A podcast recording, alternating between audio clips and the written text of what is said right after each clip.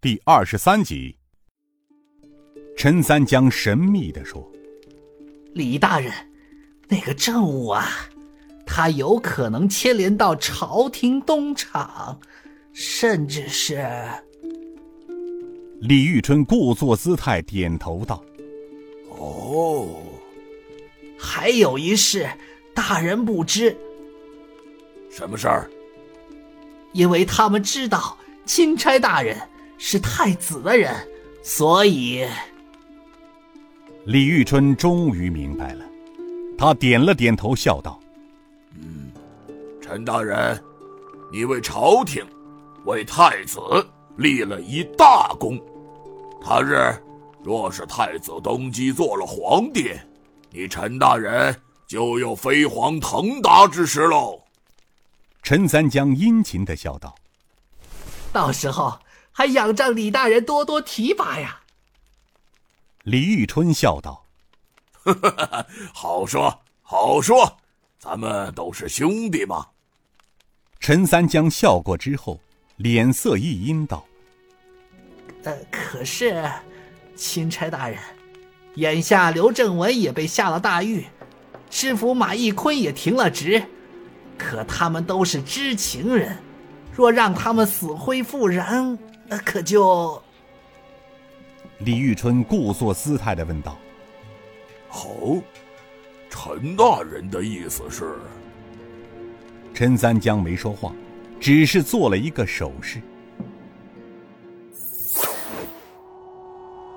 天大概是阴了，显得格外幽深。冷风掠过檐下，发出微微的笑声，像是远处有人隐隐约约的吆喝着什么。给万籁无声而寂寂的寒夜平添了几分神秘和不安。西城外一处枫树林边，一个灰衣老者，头戴着斗笠，斗笠边挂着黑纱。他两手抄背站在树下，一动不动，看上去大概站立了一炷香的功夫。四周死一般的寂静，只有微风将灰衣人的袍子吹得飞起。这时。丛林深处传来了几声轻笑，转眼间便到了灰衣人身后。灰衣人轻声问道：“阁下好俊的轻功啊，像是武当派的踢云纵吧？”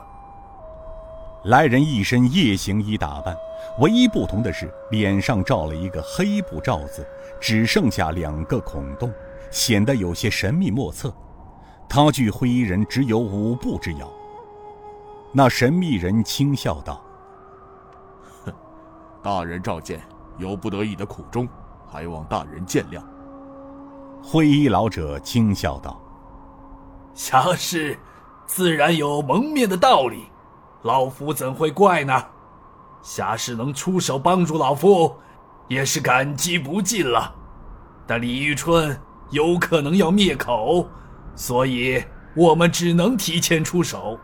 今晚，老夫已安排好了一切，还请侠士出手，将牢中之人救出。侠士可否一同出手啊？那黑衣人轻笑道：“承蒙大人相召，在下愿出手，但不知大人。”灰衣人从袖中拿出一根竹筒，反手一丢。那竹筒像长了眼睛似的，直奔黑衣人的前胸而去。黑衣人伸手一抄，便接过了竹筒，有些惊异的道：“哦，在下倒是看走眼了，原来大人的功夫也非等闲，幸会了。”灰衣人轻叹道：“侠士见笑了，所有救人的计划都写在上面。”侠士依计行事就行，劳驾了。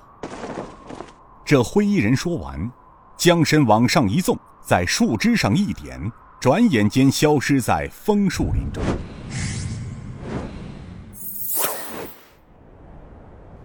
审时过后，知府大牢四面围墙高耸，大门前四个带刀侍卫钉子般的站在门口，不远处巷口。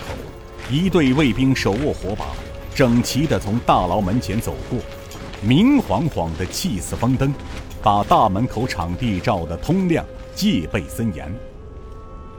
这时，大牢后面的一扇窗子被推开，就在窗子打开时，墙外忽然飞出一个蜈蚣爪，向高墙上的窗子飞去。紧接着，一条黑影飞身上墙，紧握钩绳，飞浪似的上了窗口，闪身而进，窗子又关上了。大牢门口出现了一个挑着馄饨担子的中年汉子，边走边喊：“馄饨汤圆儿！”说话间便来到了大门口。正要过去时，门口的侍卫喊道：“哎，买煎的，怎么今晚比平时慢了许多啊？